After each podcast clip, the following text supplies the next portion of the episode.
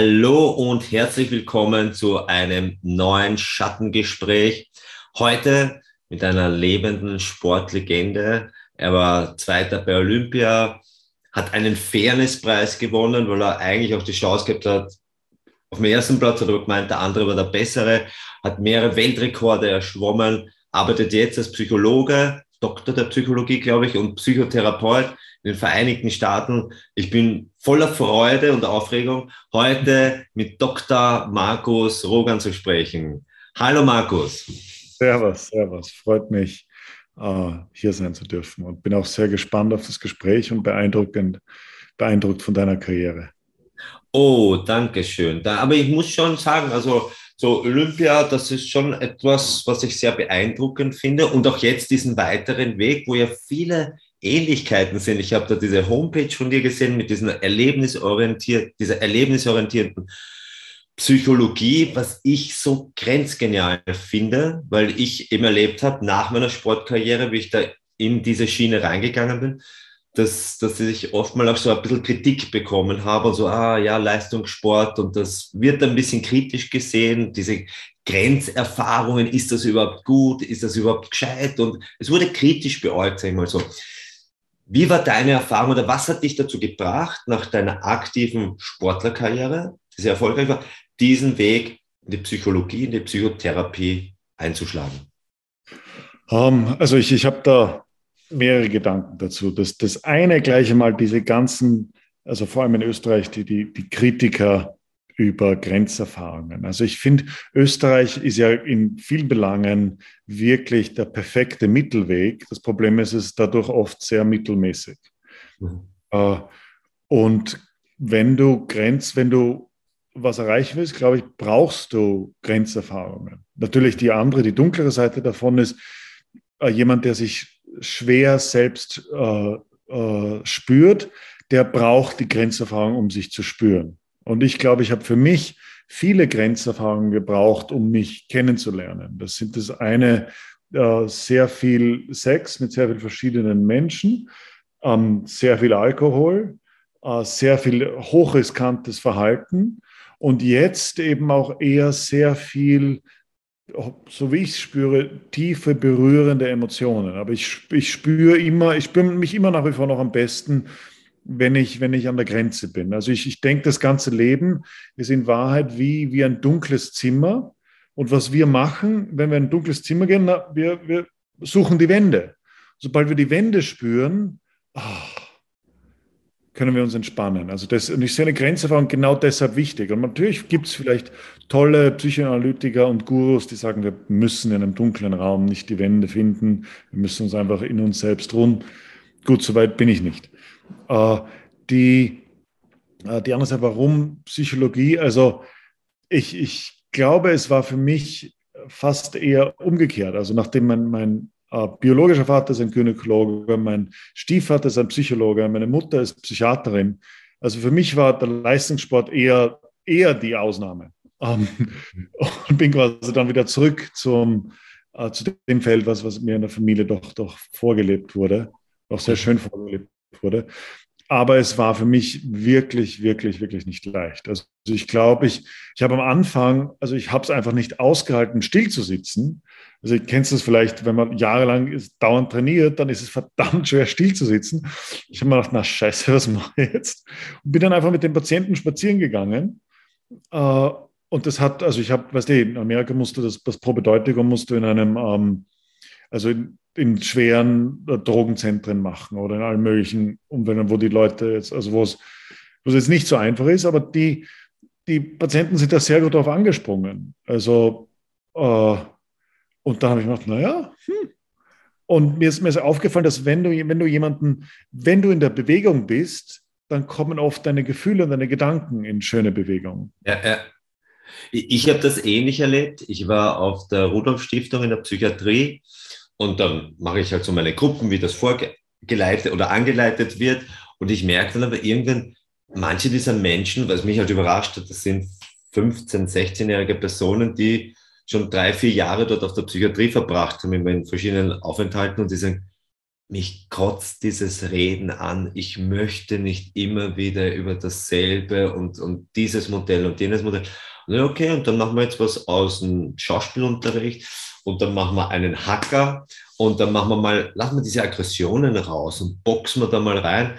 Und ich merke, die Leute fangen zum Strahlen an. Einfach, dass sie mit einem Ball spielen können, mal wo schreien und, und was rauslassen. Und, und da hat es für mich so eine Hypothese angefangen zu sagen, gerade in der Psychologie, soweit ich erlebt habe, ist Aggression sehr negativ besetzt.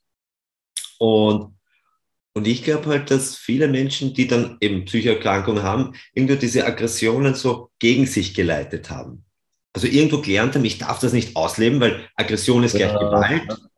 Ja, und dann ja. gesagt habe, okay, Gewalt ist das, wenn ich jemanden verletze und, und, und mich, andere oder körperlich und verbal. Aber Aggression ist nun mal die Kraft, das ist diese Energy und, und die, die soll man haben und die muss man lernen auszuleben, wie du im Sport oder ich im Sport oder über Schauspiel oder, oder Trommeln. Aber das ist gut, weil wenn ich das nicht mehr ausleben darf, dann fängt sich das an, im Körper zu ver, verselbstständigen und dann wird es halt kritisch, weil dann fangen die Leute an sich zu schneiden, haben somatische Beschwerden und dieses Ausleben von Dingen über Bewegung, über ja, nicht sitzen und nur reden ist wichtig. Wir brauchen das, um drauf zu kommen, wo es hakt, aber dann dieses Ausleben, dieses Rauslassen, das ist schon wichtig, dass es da in Bewegung kommt. Aber ist, glaube ich, noch ein langer Weg, dass diese körperliche Komponente da reinkommt. Ich, was, ich habe solche Eugen gehabt, wie ich da deine Homepage gesehen habe und was du da alles anbietest. Das ist wow, also finde ich großartig, welche Möglichkeiten du da den Menschen bietest. Und aber, aber genau das, gell? es ist genau das, dieses, diese Aggression, also viele sagen, dass, dass Aggression eine sekundäre Emotion ist, aber ich bin absolut der Meinung, es ist primär, es ist eine, eine absolut entscheidende Emotion, die uns oft in der Gesellschaft, ähm, äh, wie sagt man, kastriert wird. Absolut.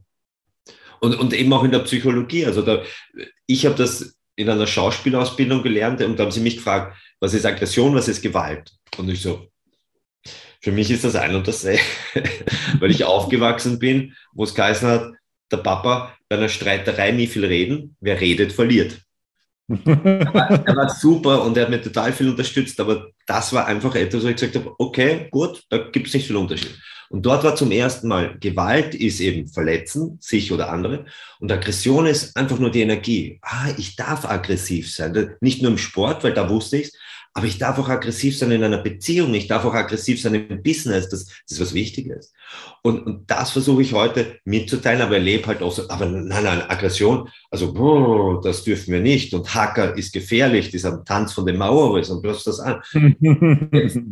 komme ich mir vor, so wie es ein Fürsprechen. Nein, das ist schon okay, das ist okay und das ist auch gesund. Also ich, ich finde, ich find das beste Beispiel für gesunde Aggression ist, ist der Wiener Straßenverkehr. Also weißt du, wenn die Leute die schreien, also perfekt. Also ich glaube, es würde in Wien viel öfter häusliche Gewalt geben, wenn es diese, wenn es diesen, diesen, diesen perfekten, ähm, äh, wie sagt man, den, den Explosion, die Explosion im Straßenverkehr nicht gäbe. Ja, ja, da bin ich 100%ig bei dir. Also das ist schon etwas, was, ja, was den Leuten hilft, da können sie es rauslassen und schreien. Wow. Ist ja okay. Ob es jetzt am Fußballplatz ist oder am Gürtel, ganz egal. Ja, ja. Lass es mal raus und tu niemandem weh. Genau, genau. Und ich bin ja auch der Meinung, Grenzerfahrung grundsätzlich, also 100%ig, die verändern was. Und für mich die größte Grenzerfahrung war halt immer so die Auseinandersetzung mit meinem Tod. Mein Vater ist 2009 am Bauchspeicheldrüsenkrebs gestorben ich habe immer wieder Leute an leider Selbstmord verloren oder mit Drogen, also sehr früh schon damit in Kontakt gekommen und das hat was ausgelöst. Das war einfach so, ich werde einmal sterben. Das, das war mir relativ früh bewusst und deshalb, ich darf keine Zeit vergeuden. Ich will mein Leben in absoluter Qualität leben und ich darf sie nicht vergeuden. Also es ist für mich wie so ein Sieb, der das Unwichtige wegnimmt. Und du hast ja jetzt auch so eine Grenzerfahrung erlebt.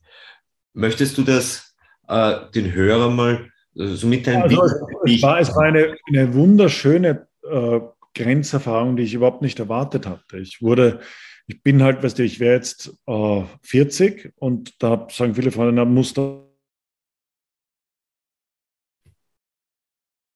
bei einer Dermatologin und äh, da haben wir gedacht, ja, habe mal durch, durch untersucht. Aber dann ruft sie mich zehnmal hintereinander an nachher. Also sie hat eben was rausgeschnitten und hat es ins Labor geschickt und sagt, das ist ein bösartiges Melanom. Ich brauche sofort eine Not-OP, weil das wahrscheinlich sich, sich verbreitet hat in die Lymphknoten.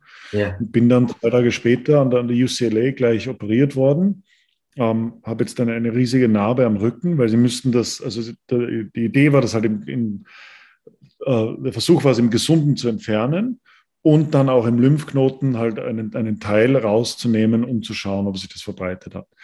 Ähm, das war für mich also eine, eine also es, es, hört sich vielleicht komisch an, aber eine, eine fantastische Erfahrung, weil ich habe ich hab für mich gedacht, scheiße, jetzt mal schauen, weil sie hat mir schon gesagt, naja, vielleicht brauchst du Chemotherapie und vielleicht brauchst du Immunotherapie und alle möglichen.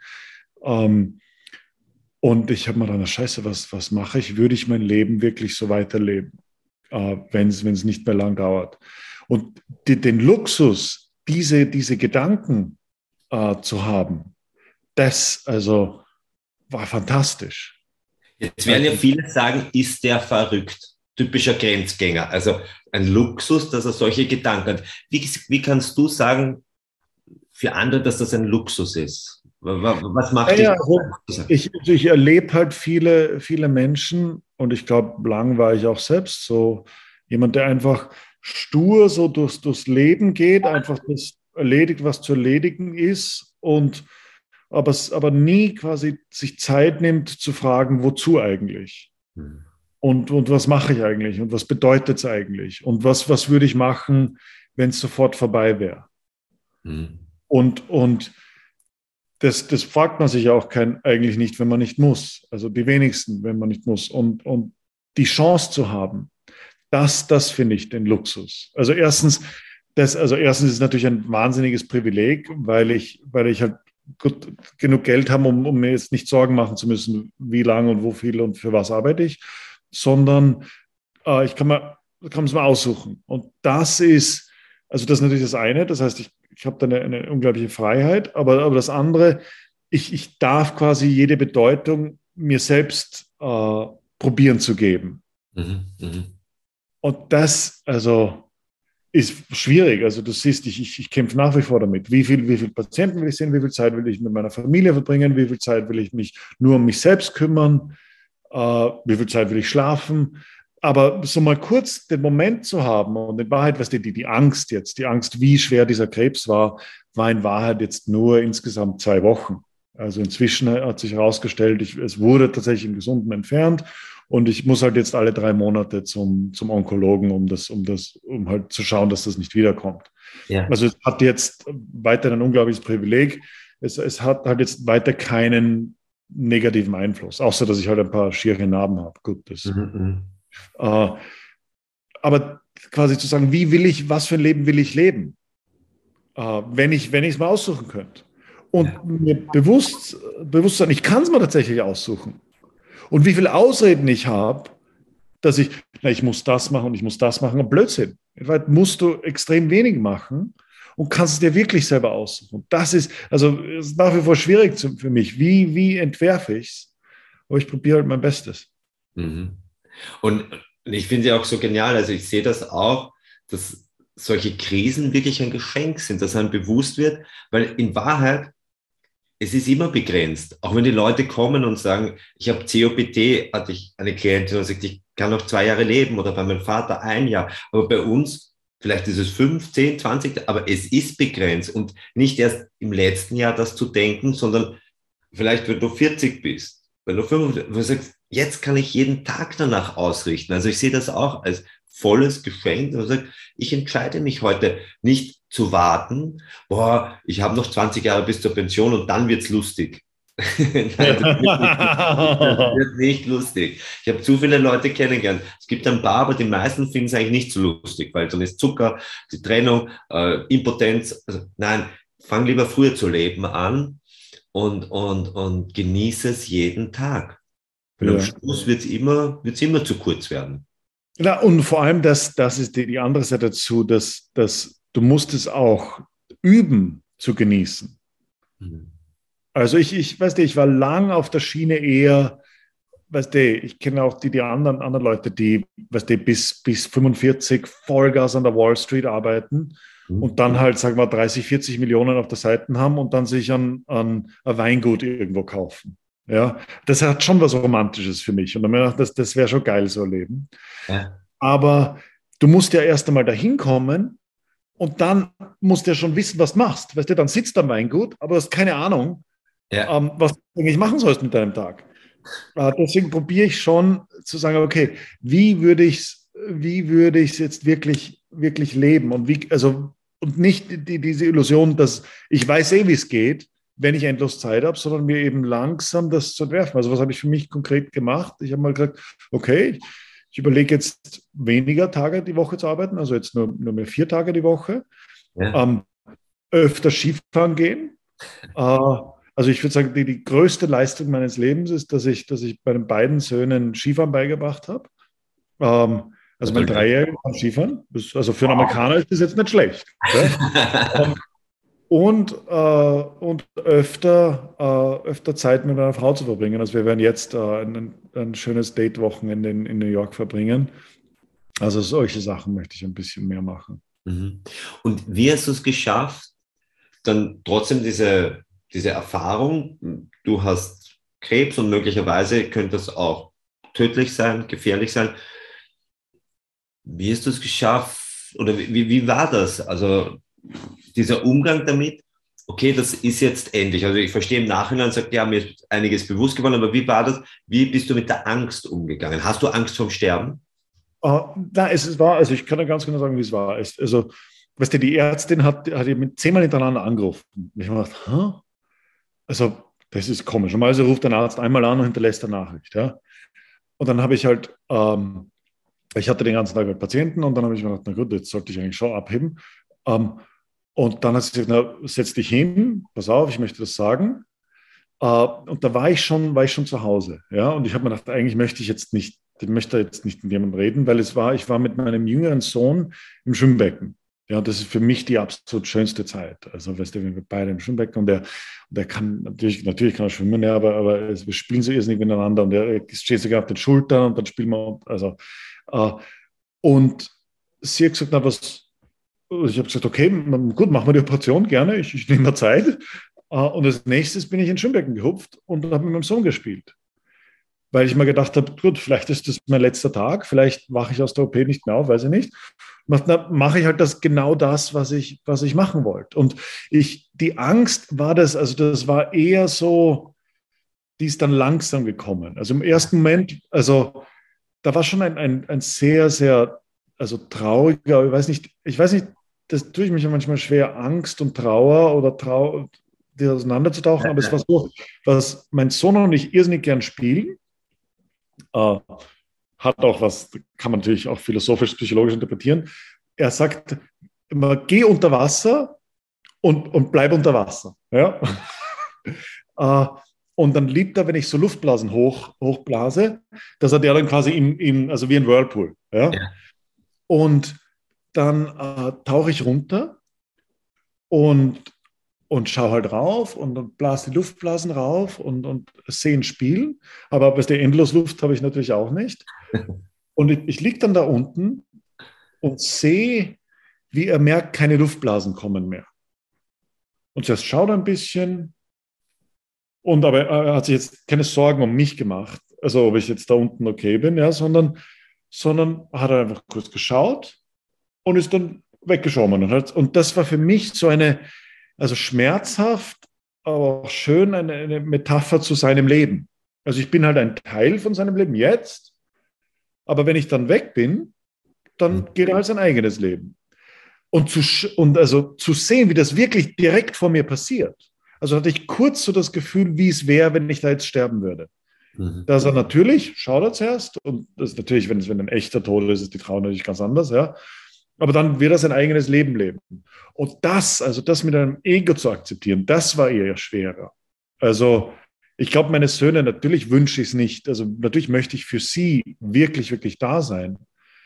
Aber das Ego für mich, zu sagen, ich möchte für mich für sie da sein, das ist der schwierige Teil. Also, das war die Angst eher von, von, von meinem Tod. Dass ich denke, eigentlich Also die Welt wäre ohne mich komplett in Ordnung.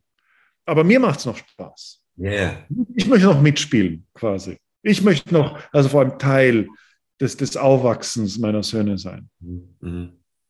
Das ist bei mir auch so ein Teil, dass ich mir gedacht habe, also ähnlich wie bei dir, so quasi, ich brauche diese, ich sage mal, die Reize von außen, um, das, um die innere Leere zu befüllen. Ich habe die Vermutung, dass das bei einigen Leistungssportlern so ist oder bei Leuten, die halt so den ganzen Tag hackeln, weil sie einfach sagen, ich habe diese Leere und dann befülle ich mich. Und ich habe so gedacht, ja, also vielleicht 37, 38, aber bis dahin habe ich alle Kämpfe ausprobiert. Ich habe alle Sexpraktiken ausprobiert. So an, an, an harmlosen Drogen habe ich auch alles ausprobiert. Und was soll ich dann noch? Was brauche ich jetzt noch? Mit Kämpfen wird es nicht besser, beim Sex wird es irgendwann auch nicht mehr besser, sondern vielleicht langweiliger. Und zu was? Und, und dann habe ich halt meinen ersten Sohn bekommen. Und habe ich gesagt, jetzt werde ich 120. Und, und das war dann auch die Ausbildung und, und Psychotherapie. Und, und es ist der Fokus ein ganz anderer geworden. Und, und ich schaffe es heute, im Wald spazieren zu gehen und denke mir, wow, ist das schön. Und, und, und ich bin jetzt wieder Papa geworden vor vier Monaten und der lacht mich an und ich sage, boah, ist das schön. Was früher musste da viel mehr von außen kommen und jetzt überhaupt nicht mehr verkehrt. Also das, das, ich brauche das nicht mehr. Aber und ich sehe es halt oft in der, in der, Therapie, dass Leute kommen, die halt dann noch, ja, ich brauche den Alkohol, ich brauche den Sex, ich brauche das, ich brauche das, um mich innerlich lebendig zu fühlen. Also dass das auch irgendwo ein Prozess ist, gerade glaube ich bei Männern, die sich halt irgendwo dieses Spüren verlernt haben, weil Kinder haben es ja. Oder irgendwo verlernt man es auf diesem Weg und sagt, du spürst nicht oder du kannst dich nur über außen spüren. Also so, so weit bin ich, bin ich noch nicht. Also muss ich, muss ich ehrlich sagen, äh, vor allem also ich brauche schon Bewegung, um mich zu spüren. Also das ist mir nach der, nach der Operation sehr, sehr stark und auch peinlich aufgefallen. Dass ich, ja, also, erzähl mal, wie war das dann nach der OP? Nach drei Tagen halt, äh, musste ich mehr oder weniger still liegen. Mhm. Uh, und das war also wirklich, wirklich schwer für mich.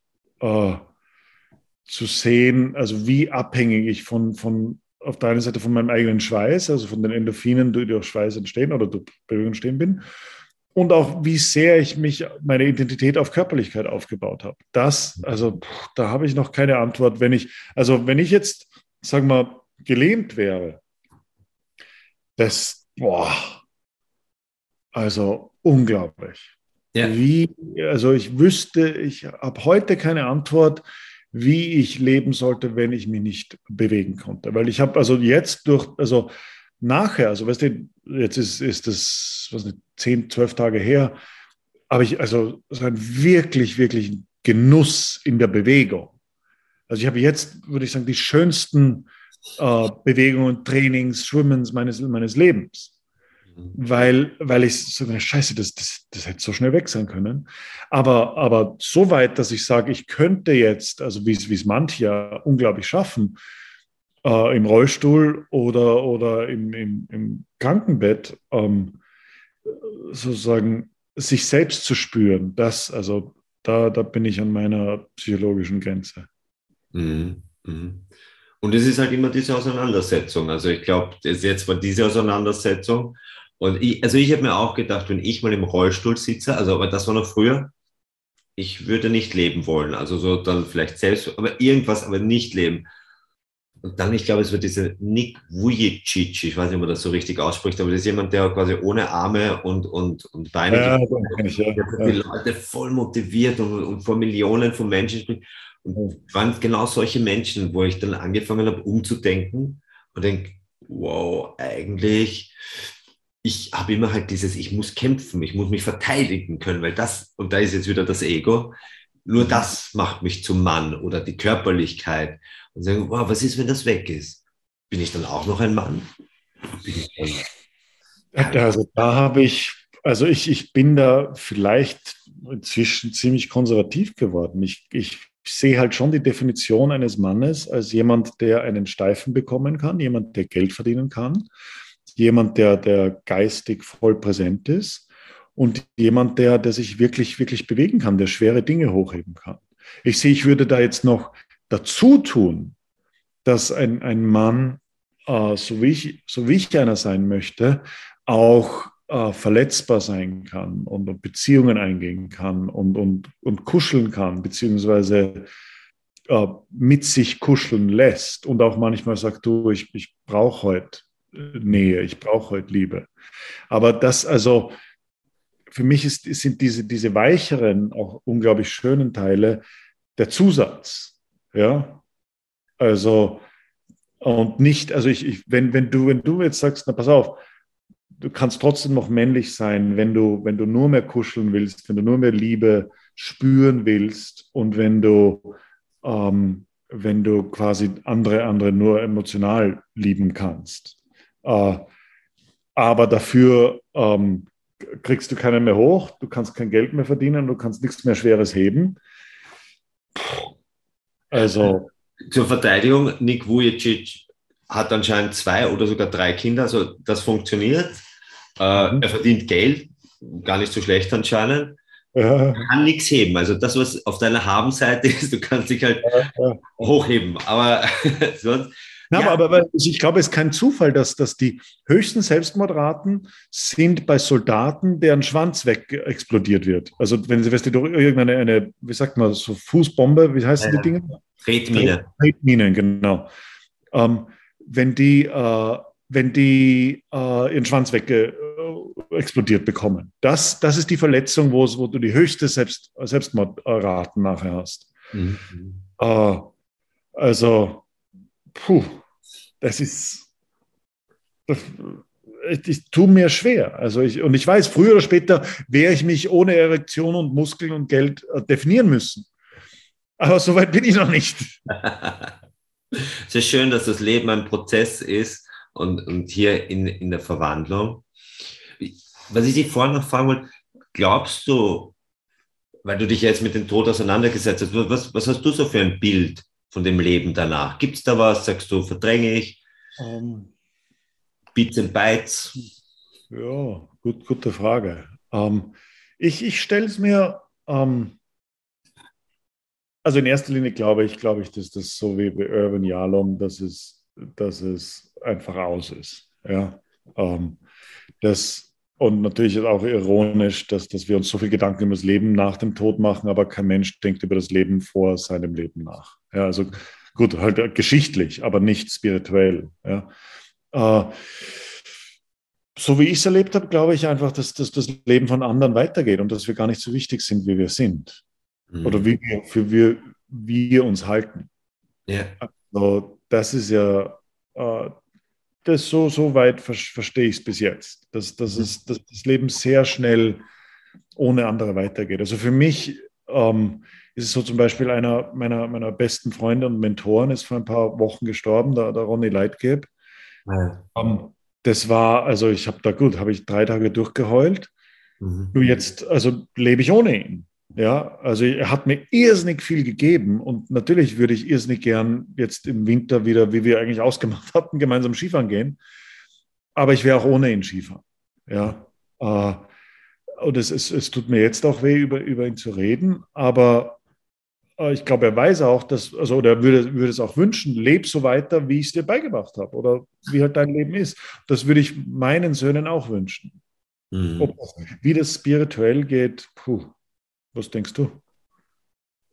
Ich denke, da gibt es verschiedene Möglichkeiten, wenn ich mir diese Religionsbücher anschaue.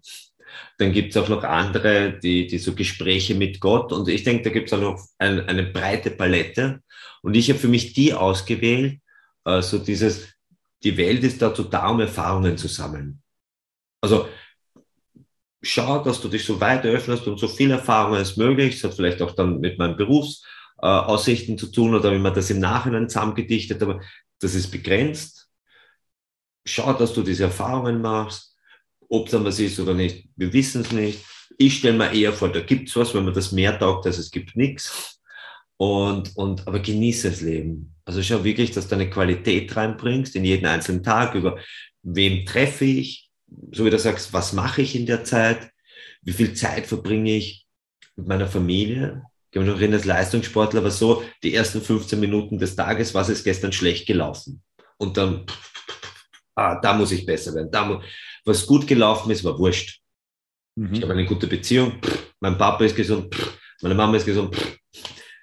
Irgendwann später kommt man drauf, hey, fuck, du lebst ja nur in der Negativität. Du wirst zwar in der Leistung gut und die Leute sagen, ah, der hat ein cooles Leben, weil der, aber für dich selber, du lebst nur, nur im Verbesserungspotenzial. Und ich merke immer so Führungskräftetraining, so Leistungsmenschen, die leben oft halt nur Leistung, Leistung, Leistung und noch was gewinnen und noch was gewinnen und noch was gewinnen. Ich bin froh, dass ich aus dem ausgestiegen bin, dass ich irgendwann, und da war auch wieder eine Krise, dass ich über diese Krise halt aus dem rausgekommen bin. Das, das, das, das wird sie nie ausgehen, dass ich irgendwann ein Label habe und jetzt werde ich aufhören, weil jetzt habe ich genug Reputation. Wenn ich nicht anfange, mir das von innen herauszugeben, werde ich wahrscheinlich bis zum Schluss in dieser Tretmühle sein.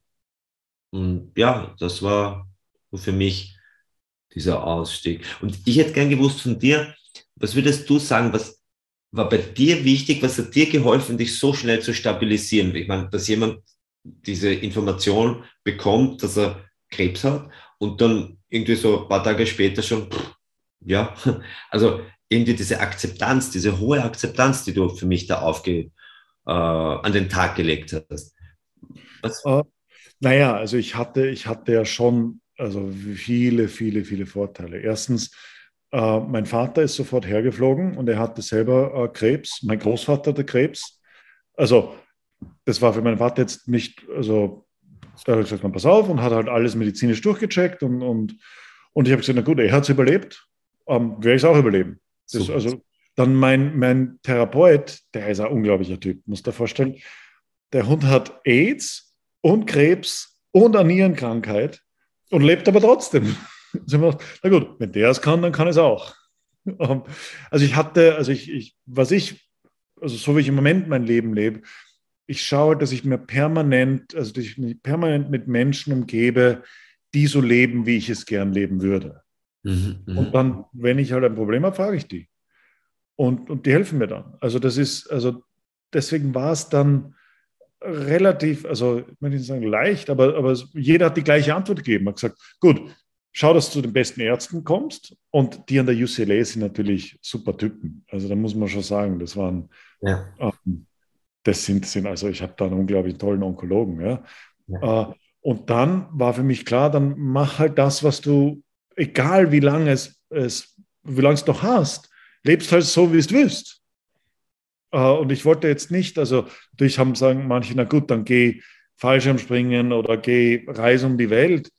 Aber ich, ich wollte einfach lieber mit meinem, meinem Burschen im Schwimmbecken sein. Oder dann was, was wir am liebsten machen. Und weißt du, dann war mir auch, dann haben sie natürlich auch die, die, ähm, die Bedingungen oder die Situation für die, nach die Operation, haben sie mir gleich gesagt, dass ich mich da nicht bewegen werde können. Ich gesagt, ja. gut, jetzt lebe ich halt so, als werde ich mich nie wieder bewegen können. Und was meine Söhne und ich irrsinnig gern spielen, wir haben so eine, so eine kleine Hupfburg ähm, im, im Garten und da spielen wir gern äh, Daddy Monster oder Daddy Rock. Ja? Und da krieche ich dann unter die Hupfburg. Also die, die springen halt auf der Hupfburg, also die ist nicht so groß, das darf man sich nicht wie im Prater vorstellen, aber so, so kleine. Ja? Ähm, ich, ich, ich, ich quetsche mich dann halt unter die Hupfburg und schüttel sie von unten wie verrückt. Ja? Und die haut halt oben durch die Gegend und, und weißt du, die Hupfburg ist an allen Seiten geschlossen, also die pum, pum, pum, pum und quietschen vor Freude die ganze Zeit. Das haben halt öfter gemacht. Äh, und dann habe ich auch öfter, weil, weil weißt du, ich weiß nicht, ob du das kennst, aber manchmal trainiere ich halt weniger und, und, und lasse mich halt ein bisschen locker gehen. Und ich habe dann wieder mehr anfangen, also jetzt in den letzten, also ich hatte da, weiß nicht, 48 Stunden, habe ich halt ein bisschen mehr trainiert und wollte halt wollte wieder, okay, ich wollte wollt mich nochmal richtig spüren, vielleicht ist das letzte Mal. Äh, also, weiß nicht, was da, was die Formel ist. Ich denke einfach, ich habe halt tolle, wirklich tolle Männer um mich herum, die für mich ein Vorbild sind, die ich fragen kann. Mhm. Und den Rest der Zeit habe ich gespielt. Und ich glaube auch, also ich kann mir das vorstellen, dass du in deinem Leben halt die Dinge, die du machen wolltest, 100%ig umgesetzt hast. Also da nie Abstriche gemacht hast und wenn da aber ein Projekt war, dann bin ich voll an meine Grenzen gegangen, habe geschaut, was das Maximum rausgeholt und dann ein Hackerl gemacht, was ja viele Menschen nicht machen, weil sie sagen, ah, ist das sicher, traue ich mir das zu? Und ich glaube, das wird dann zum Problem. Da gibt es Buch von der Bronnie Ware, fünf Dinge, die du gern gemacht hättest.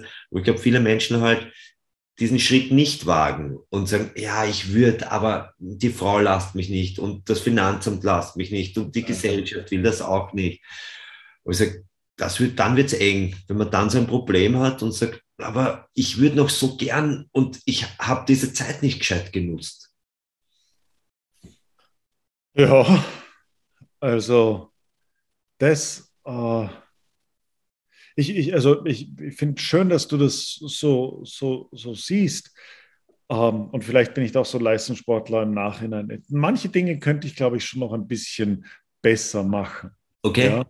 Ähm, Was genau? Ich, ich probiere da noch, noch näher ranzukommen. Ähm, mhm. Also ich, ich glaube, ich könnte besser sein, meiner Frau die bedingungslose Liebe zu geben, die ich von ihr und oft in meinem Leben spüre. Mhm. Äh, das ist, ist ein Gedanke, der ist mir ähm, schon ein paar Mal gekommen und dann habe ich, bin ich total überzeugt mit der Umsetzung und mache dann auch total romantisch tolle Sachen, also wo ich, wo ich sie dann massiere oder sie schön ausführe oder, oder einfach zuhöre. und dann, dann vergesse ich es aber immer wieder. Also weißt du, dann macht es irgendwas, was mir auf die Nerven geht und dann vergesse ich es wieder und, oder vergesse es dann zum Beispiel auch absichtlich. Also ich glaube, da könnte ich, da könnte ich schon noch ein bisschen da könnte ich schon noch ein bisschen intensiver und, und auch vielleicht verletzbarer und, und zugänglicher lieben. Mhm, mhm. Ja, du hast ja jetzt noch unglaublich viel Zeit. Ja. um, um mehr Zeit, ähm, als ich vor ein paar Wochen noch hatte. Ja.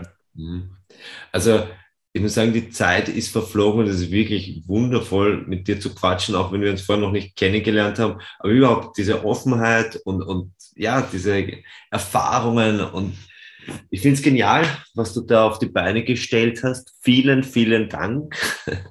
Weil ich glaube, das ist wirklich etwas Bereicherndes für die Welt, zu sehen, da ist jemand, der arbeitet psychologisch, aber der lässt dich auch in diese Erlebnisse teilhaben, weil letztendlich es sind die Erlebnisse, die uns die uns verändern. Man kann schon auch über, über Traumdeutung und Erzählung und, und über viele Jahre kommt man, glaube ich, auch dorthin.